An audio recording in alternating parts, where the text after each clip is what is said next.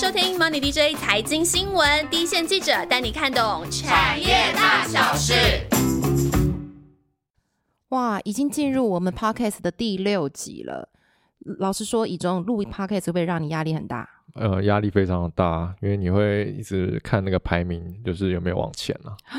讲到排名是我们的痛，昨天看了一下，排名往下掉了。各位朋友，抢救、抢救、抢救！那压力大的时候，你会做什么？呃，其实我这个人物欲不是很高啊，就是有些人可能他压力大的时候会去 shopping，但是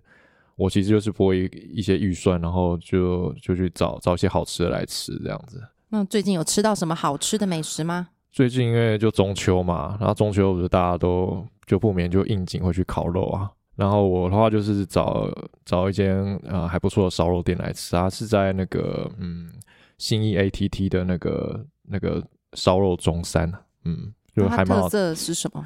特色就是肉很好吃。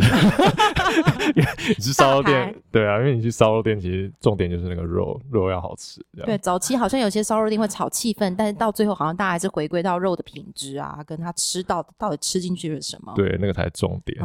没错，台湾人民以食为天哦，台湾人其实非常非常的懂美食，也爱吃美食。其实满街都是美食的部落客，每个人都有自己的一个美味的食呃美味厨房的一个呃食谱跟地图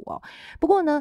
喜欢吃美食跟投资美食产业看起来是两回事哦。会懂美食的人不一定懂得投资美食产业。没错，今天我们要聊的呢就是美食产业。那我们先来讲美食产业之前呢，其实美食产业跟我们过去在看美食评比的时候呢，其实就有很多很多不一样的 mega 在里面哦。譬如说过去呢，我们在评鉴一个公司呃一一个一个美食店的时候呢，我们可能看看的是一个老师傅的刀工。啊，甚至是说啊，有些大师傅其实，在炒锅呃，在炒锅的时候呢，他的锅气就会让他的呃菜特别的香啊，然后让大家特别的容易的入口。所以，我们常常看到一些小店，可能只有十几个位子，外面排外面排满了人。最主要呢，他就是追逐的这个有名的师傅而来的。可是，如果他走到美食产业的时候呢，其实看的好像不是。就不是这么一回事。那这几年呢，其实很流行的叫做呃连锁的餐饮品牌哈。其实根据呢台湾连锁暨加盟协会的统计呢，国内连锁的品牌大概就已经将近有一千个了，连锁的总店数已经来到了三万家。那这个呃已经很。势力很庞大的这个美食产业呢，当然它已经开始也开始慢慢的进入了资本市场。那目前已经挂牌的连锁的美食餐饮的集团呢，包括了像大家熟悉的王品啊、瓦城啊、汉来美食啊，这几年加入的豆腐啊、藏寿司啊，或者是刚登陆到呃要刚登陆新贵的八方云集，计划年底要上柜的麦味登。呃，应该说这些品牌它它会连锁化，它发展的历程一定是有一定的时间的考验嘛。所以，其实当它的规模扩大，然后品牌的知名度提升，然后它的一些品质都已经符合呃顾客对它的期待。那像有些朋友啊，他可能呃年节或怎么样，他要请朋友聚餐，然后或者是请客，或者是请家人要吃一顿好的，那。这时候连锁品牌它背后的衍呃所所呃衍生出来的那个信赖感，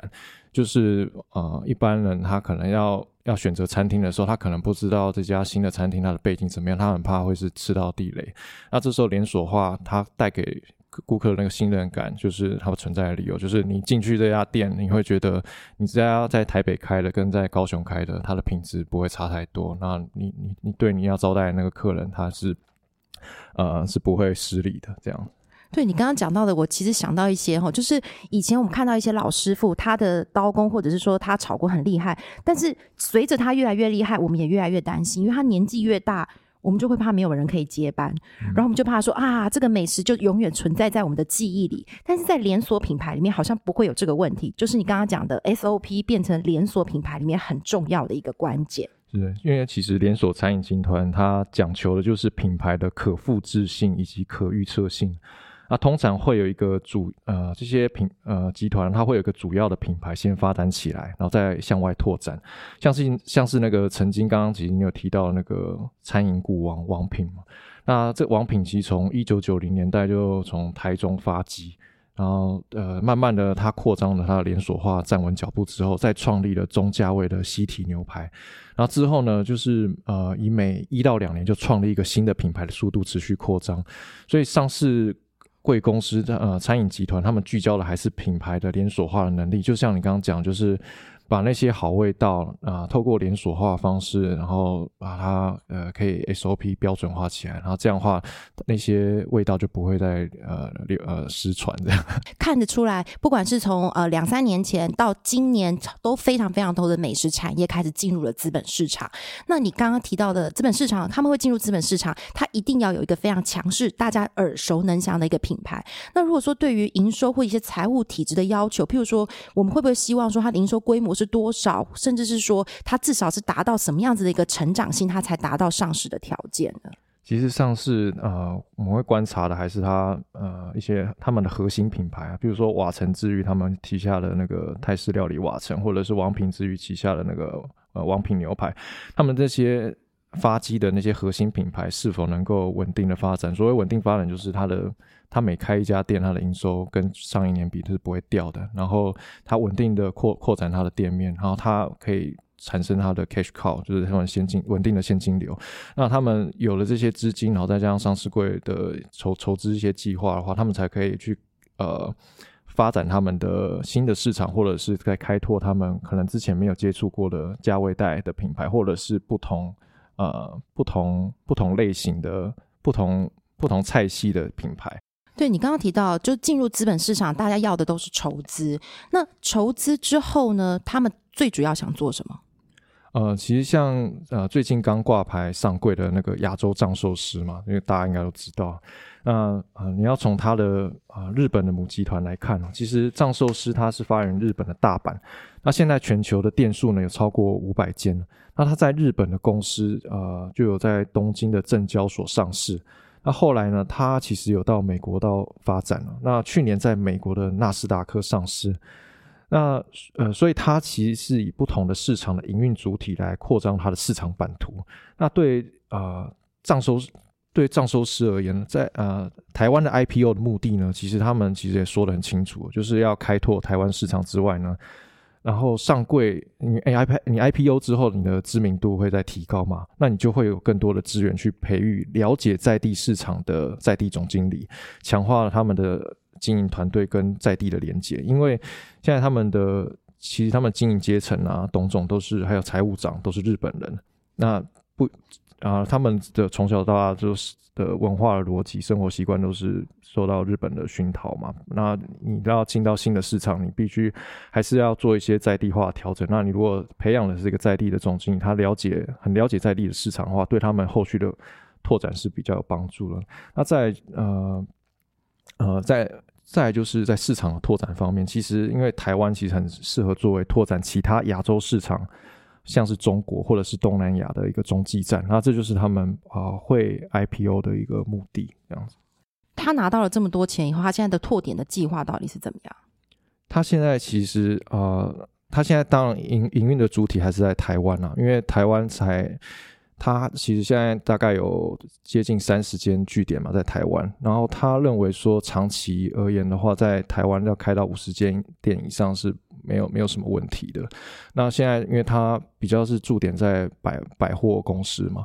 那百货公司因为未来会开几间百货，其实大家都是可以预期的。所以他们会在哪些百货公司里面的据点会会会生根，大概大概会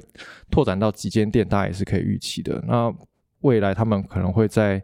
街边店着手，那街边的话就还蛮考验他们的市场调查能力的。对你刚刚讲藏寿司，他一下子在台湾会开五十家店，而且他还有很重要一个目的是说，他能够留才嘛，就是等于说他训练了台湾的本土团队之后，以后是他往南向去东南亚或者是西进中国大陆去扩点一个很重要的种子部队嘛。除了刚你刚刚提到的筹资跟人才之外呢，我好像也有发现有一些呃挂牌了，或者是说他透过资本市场拿到了更多的钱的之后，他对于品牌的聚集效应好像更好。譬如说，这最近最近拿下那个。世贸联谊社的那个汉来汉来的旗下的一个名人坊，那以前呢，他其实我其实吃过他的东西，我觉得他的东西确实是非常的精致。那以前呢，大家要找他的店其实不太容易，我的那时候是在高雄吃的。可是他呃进入资本市场之后呢，他现在开开点，不管在百货店或者在街边店里面，或者甚至是高攻顶到这个顶端的市场里面，其动作就变得很积极。另外一个是呃这几年挂牌那个豆腐，它以前是韩系的品牌，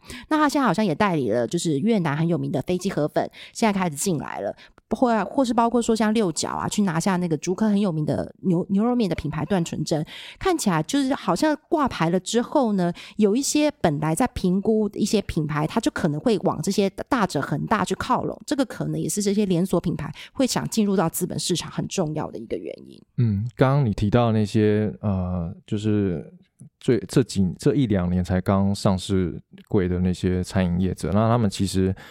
他们在本业，也就是说，他们的那些核心品牌，你可以观察到，他们都其实经营的相当稳定。像是汉来美食，他们的那个呃自助餐，呃汉来海港那个，其实就是你都要你没有定位到现场的话，人山人海，对，人山人海。所以，然后像豆腐的话，它的捐豆腐，其实你去一些百货商场，你看，只要用餐时段或者是非用餐时段，其实里面。也都是坐满了，在七八成，就是甚至你在做用用用餐时段其实要排队的，就是也不一定等得到。那呃，所以等于说这些上市柜的新新呃刚刚上市柜的这些餐饮公司，他们已经有一个很稳定的品牌去指引指引他们的营运嘛。那他们上市柜 IPO 之后，当然是要有有雄图，有有一些野心，想要再扩展他们的市场版图。那像汉来美食的话。他刚你刚刚讲那个名人坊，他其实比较是走那个高高端的粤粤式餐饮嘛。那他其实本来就有一个，他自己本身就有一个比较是偏中中价位、中高价位的一个粤粤粤式料理品牌。那他现在呃上市柜之后呢，他本来在他本来那个名人坊，他只有在高雄那个点。那他就可以再扩扩展他的粤式料理的层级，然后让他的点扩展到北部。所以，他现在上市柜之后，在名人坊这边的扩展的那个力道就加加快了非常多。台北就一次就开了三间店。对，嗯，对。可是你刚刚讲到这个大量扩店，我也想到一个问题哦。就以前我们大家都觉得说，师傅的老师傅要传给他的徒弟，传给他的儿子都不太容易了。那他一家店的传承都这么不容易了，他怎么样复制到可能全省，甚至到呃台湾以外的其他的国家？他怎么样复制？啊，其实餐饮品牌它呃比较难大量复制的，其实算是东方菜系。比较像比较是东方菜系，那东方菜系的话就包含像是中菜啊、台菜啊、泰式料理这些，这些其实都算东方菜系。那其实你可以观察，有很比较少的连锁化的中菜体系的业者，他们会啊，中菜体系会比较难复制，是因为它牵涉到炒菜这个东西，因为每个人的厨师啊，就每个厨师他的手劲，炒菜的手劲都啊不是很一致。啊，所以中菜体系的话，它的厨师会很吃个别主厨的他们的经验，所以口味会比较难标准化。那不过像是我们，我可以举个例子，像是一些上现在的上市柜餐饮业者当中，像是啊，他啊把东方菜系标准化做的还不错的业者，像大家都知道那个泰式料理的瓦城，那他 IPO 的目标其实很清楚，他就是要做东方菜系的。呃，连锁餐饮业者，那瓦城是为为了达到这样的品质的标准化，所以他会把每一道菜都拆分，可能接近一百道的 SOP。那厨师要每个 SOP 环环节都做得好，才能够上菜。那这让他不断啊，不管是到哪里去开店，开店的品质跟菜色的味道都能够保持一致。那品质一致的话，就有利于他在其他市场大量复制。那呃，也也就有利于去估算它展后续展店所能带来的营收以及获利。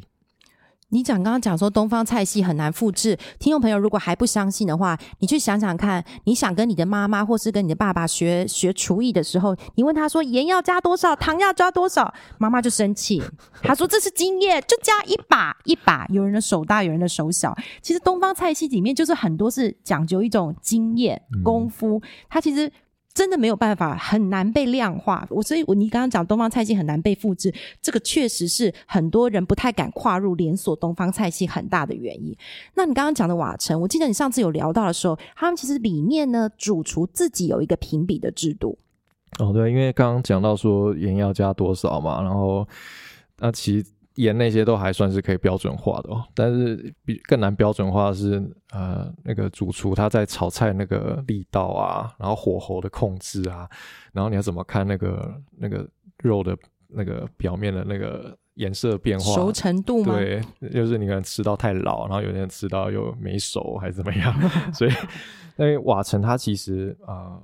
他其实他们有自己建立一个啊厨师的分呃备备呃备章制度，就有点像我们小时候看的那个卡通《中华一番 》里面有那个小小当家，他他也是会得到特级厨师啊，就会得有一个备备章。那其实那个瓦城他的这样的厨师分级制度是分为十级，也就是说厨师他的养成啊，因为他要让他的厨师啊在每一个阶段都能够学到一定的。程度的那个工艺，那这样可以确保他在每一道菜，然后对应到的厨师，他都能够有一个一致化的标准的呈菜色的呈现，这样才不会让每一家分店的厨师啊，可能他炒出来菜会味道不一样。那他这样子做分级的话，就有利于他后续的管理。所以你所谓的分级制度，意思是说，假设我是第一级的厨师跟第二级的厨师，我能做的菜是不一样的吗？我能够主导的菜色是不一样的吗？它会有一些考核，然后那通过那些考核，它每一级都会有不可不同的考核项目。那你考核的，呃，就是你你的等级越多的话，你能够处理的菜系的量，然后。呃，会会比较多这样子。嗯，对。可是你刚刚讲说，类似说，假设说这个主厨的评比制度出来了之后，但是另外一个问题是说，到底市场有多大？我到底知不知道说，我现在在大量的扩扩点还会不会赚钱？到底他们怎么样去评估？说我怎么地方怎么呃怎么进入一个新市场？那上市柜餐饮品牌要能够比较好的获利表现呢？他们呃。据点的获利时间点就变得很重要，这样才才能够掌掌握开店到开始获利的那个那个时间才能够评估嘛。那也也才能够评估后续它要展店所能带来的预期效益。那如果是一个发展比较成熟的品牌，譬如王品的西体，或是瓦城底下的瓦城，又或是那个豆腐集团底下的韩式绢豆腐嘛。那他们开出一家店，平均一到两个月之内就要开始获利，那这就是连锁化的优势。因为你那些品牌，他们已经都乱过一遍了，那开三到五家店的挫败经验，或者是遭遇到的问题，都会被获得改善。那同样的品牌，你开了五家，开了十家以上。那店面的固定成本都已经拿捏了，其实都已经很好了。那消费者对这个品牌有一定的认识，也会对品连锁品牌的品质有一定的信赖基础嘛。之后开出来的店就会共享行销资源，所以只要据点选得好，都可以开始比较快的获利。所以说，他选据点的方式是说，他去评估附近的店有没有跟他重复，或者这个商圈有多大，然后看说他能不能够达到他自己，譬如说你刚刚讲到一两个月就能够 break even 的这样，就是这样子的目标。对啊，选点的话，现在其实餐饮集团都喜欢开在百货商场里面，因为现在商场的即刻效益很高，就刚刚就提到。然后其实有趣的是，现在的百货商场业者也都也都以提高餐饮比重作为吸引消费者的重要手段。那现在消费者的消费习惯都喜欢到商场耗大半天的时间，然后再呃把那个吃喝娱乐都在商场做一次的解决。那餐饮品牌选择的多样性就变成一个号召，商场跟餐饮业者就会变成像鱼帮水、水帮鱼那样，就会这样结合在一起。那对餐饮业者而言呢，卡位进那个百货商场，就是基本上就是获得客源的保证。不过在不过开在百货商场也会被依照啊营业额抽成，那抽成的比例呢，呃，就会也也会有些不同。像百货有些业者就透露说，像百货公司。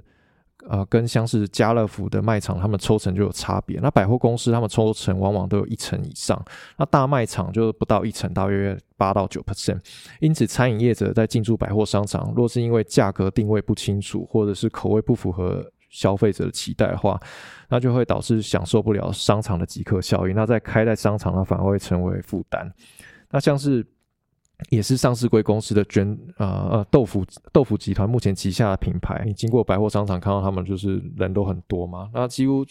呃他那他们现在呢呃只有一家街边店，他们主力品牌捐豆腐就是只有只有一家街边店，那占营收都有一半以上，啊就是捐豆腐这个营占营营收一半以上。那他们在韩式料理其实耕耘很多年，那这样的主力品牌已经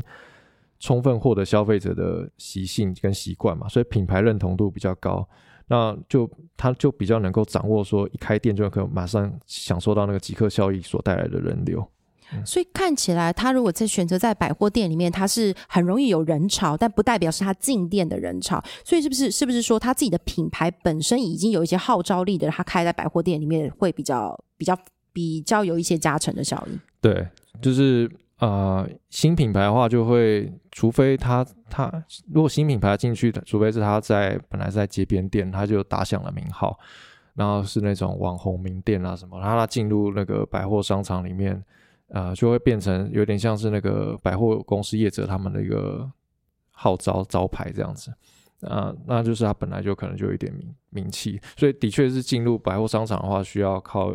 你本来的一些知名度，你进去的话比较容易成功。可是我以前，我以前小时候的就就就听过有一些哦，就是他一直不断的大量扩张之后，就他反而遇到了一些危机。譬如说以前很什么蛋挞或者什么大量扩张、大量连锁之后，他自己反而遇到了一些危机。那到底说他自己在大量拓点之外，他自己对他原有的客源他怎么维持？呃，其实这边就要谈到说那个同店成长这件事嘛，因为就是啊。同店成长的意思就是就是开了一家店，然后你经过一年的营运之后呢，跟去年比较，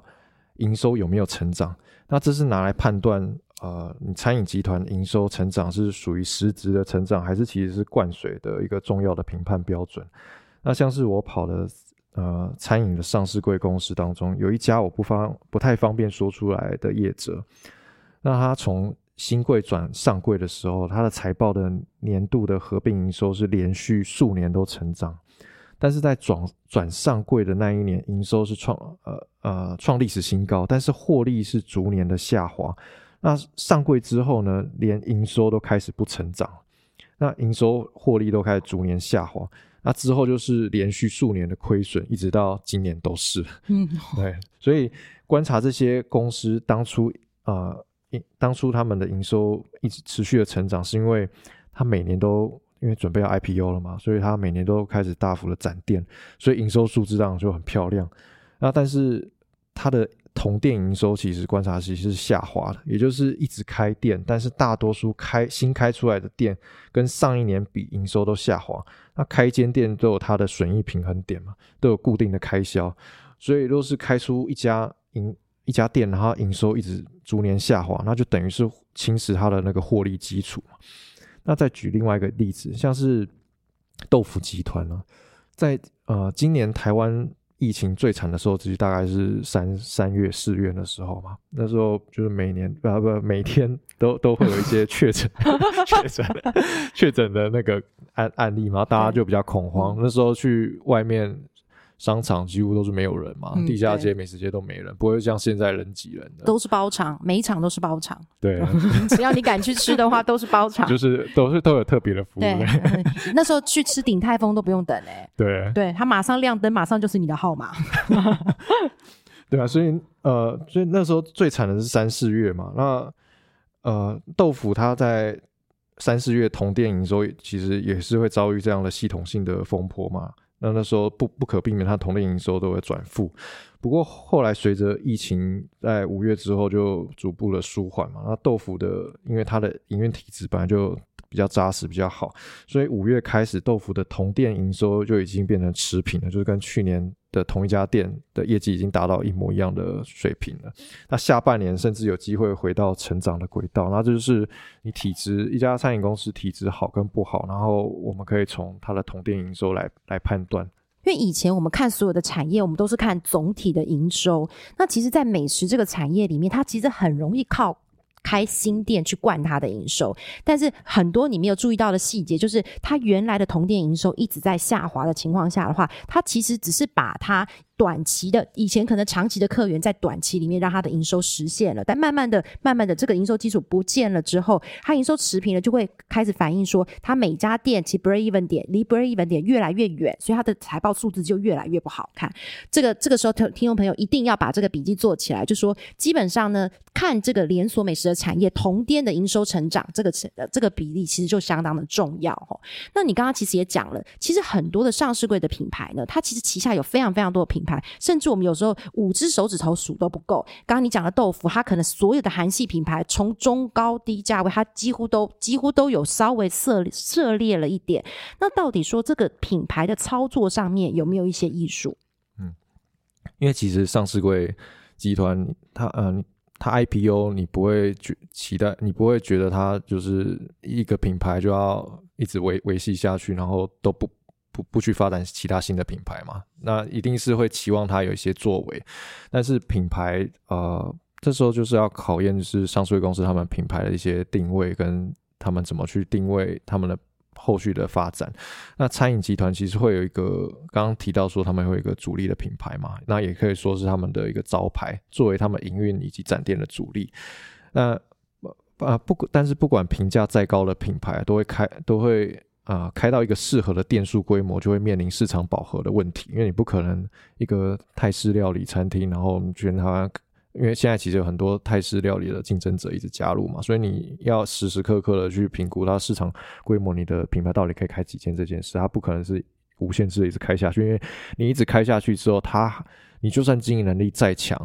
它还是会因为市场饱和的关系，你的可能会侵蚀到你原本开的店。总不可能天天吃泰国菜。对对，就对，然后还有其他的。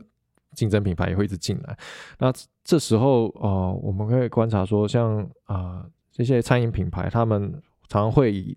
他们上市柜之后，会以横向以及纵向的方式延续他们的动能。那横向呢，其实意思就是开不同类型的品牌，比如说他本来开泰式的，然后就去开呃其他的，啊他去跨入西餐之类。那纵向的话，就是在相同类型中再切。啊，价位带不同的价位带来来供不同的课程，那这样讲的有点抽象。那举例来说，王品就是以高单价的牛排起家嘛，那这也是王品牛排这个品品牌嘛。那在高单价的品牌不可能开很多间，因为它，呃，因为这是消费结构的问题，所以他后来又开了中价位的西提，然后陶板屋，然后吸纳不同的消费能力的课程。那横向来来看的话，就是王品它其实也跨入了铁板烧啊、火锅、日式定食这些料理。那以火锅来说，它又根据不同的价位带及口味的类型，开出了中低价位客单价大约差不多两百元的十呃十二锅。那中中价位呢，大约四百元的巨火锅。那它也往下在发展平价的十二 mini。那网上呢，它有其他价位带，就是大概价位带在六百元以上的麻辣锅青花椒。那那它又在，那除了这个，它又在不同类型又开出了主打和牛的和牛涮。所以我们可以发现，王品它以牛排起家，然后店数达到一定规模之后，呃，那也意味它在食材的采购量会越来越大。那你你的品牌料理口味可能会不一样，但是总是会用到一些类似相同的食材嘛。那采购量越大，就会产生溢价能力。那接下来你开的新的店或新的品牌，都能够共享这样的食材成本的优势。可是你刚刚讲，大品牌一直开，不可能每个都成功啊。那假设没有成功的话，他们自己有没有一个内部评估的退场机制？对，因为其实现在。他们呃，有些上市贵公司他们会开一些新品牌，然后那些新品牌如果假设是他们不熟悉的领域，就是他们本来可能像我，可能瓦城它是比较是泰式料理，然后他们现在如果要切切，假设了，假设他们要切中西餐厅的话，然后或者是瓦城呃，像像王品，他这这几年也想要推呃，也也推出了台菜嘛，像风和日丽。那奇峰日历现在开出来，现在也只有也只有一间店啊。他因为因为这不是算是他过往擅长的领域嘛，所以他在开出来的时候，他会花比较久的时间来去试水温。他没办法像以前，他可能在开一个不同价位带的牛排品牌，他可以他可以比较快的快速展店，而且能够确保他第一家店，他能够预期他的获利可能很快就可以进入损益两平。对，那这种所以。这但是这些尝试也没有错，就是说，呃，总是你还是会期待上市贵公司他们有一些新的尝试、新的突破嘛。那他但是因为呃，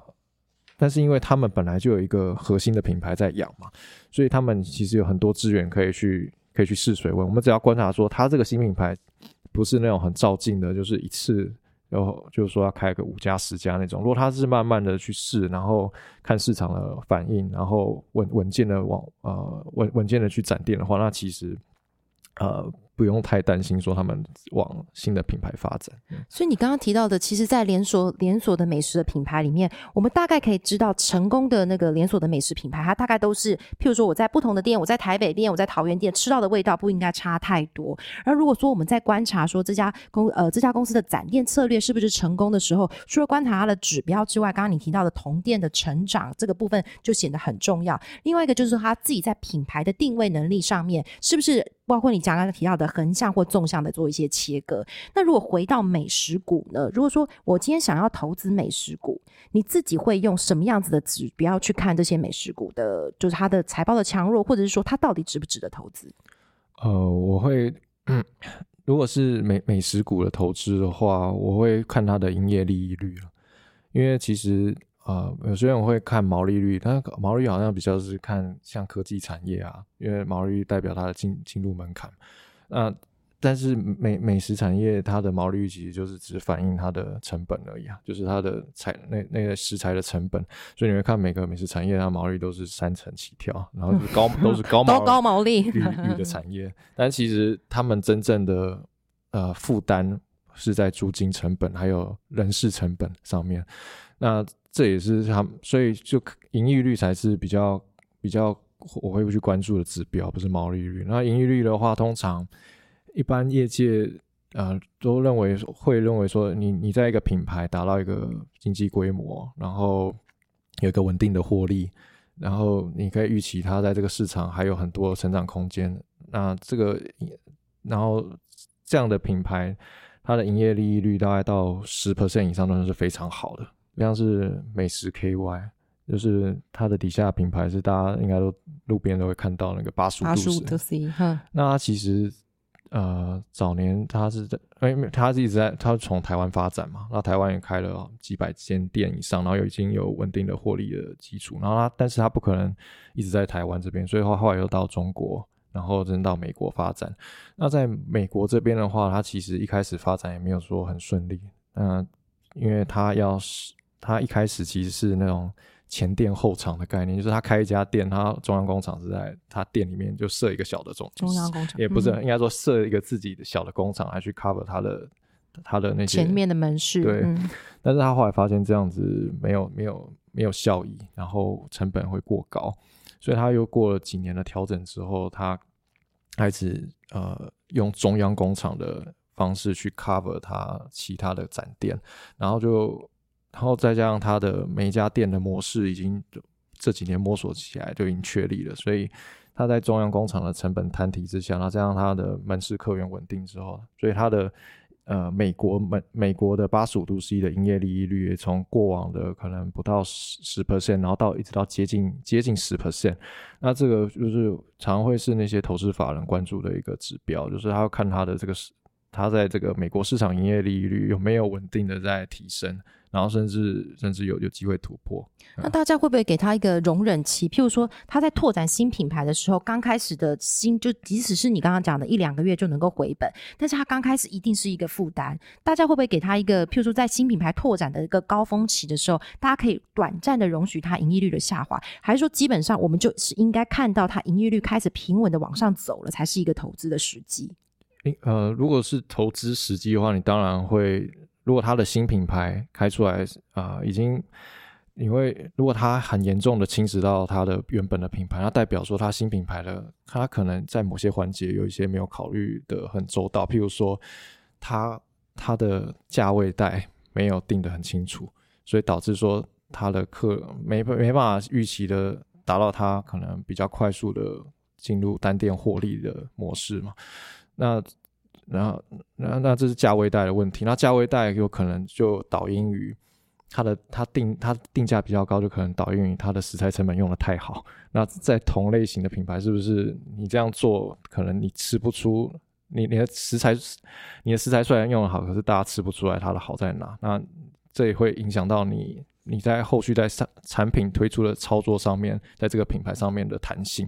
所以我觉得还是要看它新品牌推出的时候，它的一些它的它的策略到底是有有没有哪些是它没有没有顾及的。所以我就帮听众朋友整理一下哈，投资美食产业呢，其实就是几个关键。第一个呢，我们是在看它对于每家不同的店在大量复制的一些执行的能力。第二个点是我们刚刚提到的同店成长的部分，就是说基本上它在呃追求它营收成长的同时呢，我们要回去看它的同店是不是维持一些成长的趋势。第三个部分呢，第三个部分其实就是看这个经营者的企图心。这个企图心就包括了说它在拓点的速度上面呢，还有它在引进新的品牌的定位的操作上面，这个部。部分呢，是不是能够符合自己经营团队的期待？另外一个就是说，在财务的指标上面呢，我们其实就最会看的就是它盈利率，因为基本上呢，刚刚怡中已经提到了毛利率对呃以美食业来说，这个都是假的，因为它其实最大的成本其实在后面，就是人事成本跟租金成本其实占比比较多。所以如果我们已经找到了一家盈利率其实比较稳定的往上走的公司呢，这个就代表说它在现有的品牌或者它在扩张的品牌上面已经找到了一些比较大的一些平衡点哦。刚谈了这么多的产业，这么多的连锁品牌。你自己有没有比较期待还没有上市柜，但是你觉得它会是一个明日之星的连锁品牌？呃，像是我最呃，应该说最近有有呃有注意到，就是有一家是发发源于日本大阪的，它叫克美多咖啡。那它其实是日本前三大连锁咖啡品牌。那目前它在台湾有十一间店。那这家咖啡的客单价可以到。呃，两百到三百块，算是客单价算比较高的咖啡厅。那这这在于他其实花比较多的心力在服务这一块，然后又很很着重于经营早餐的顾客，所以他又养了很多回口回头客。那查他的长期目标是要在台湾开四十间，那未来他也是有不排除有 IPO 的计划。我觉得这是可以我们再去观察的一个。所以美食家以中点出了克美多，大家如果在路上看到克美多咖啡的时候，可以回头多看两眼，或者去试试看他的早午餐是不是有以中说的真的真的这么迷人，然后后续就可以比较期待他 IPO 的计划。那今天的节目呢，我们就希望呢，大家呢每每位的朋友呢，每位的听众朋友呢，既懂美食，也懂得投呃，也懂得投资美食产业，成为真正的美食达人。那就希望今天的功德，今天的今天的内容对你来说有收获喽。如果喜欢我们节目欢迎订阅加分享，也可以在我们下方的说明列的 YouTube 留言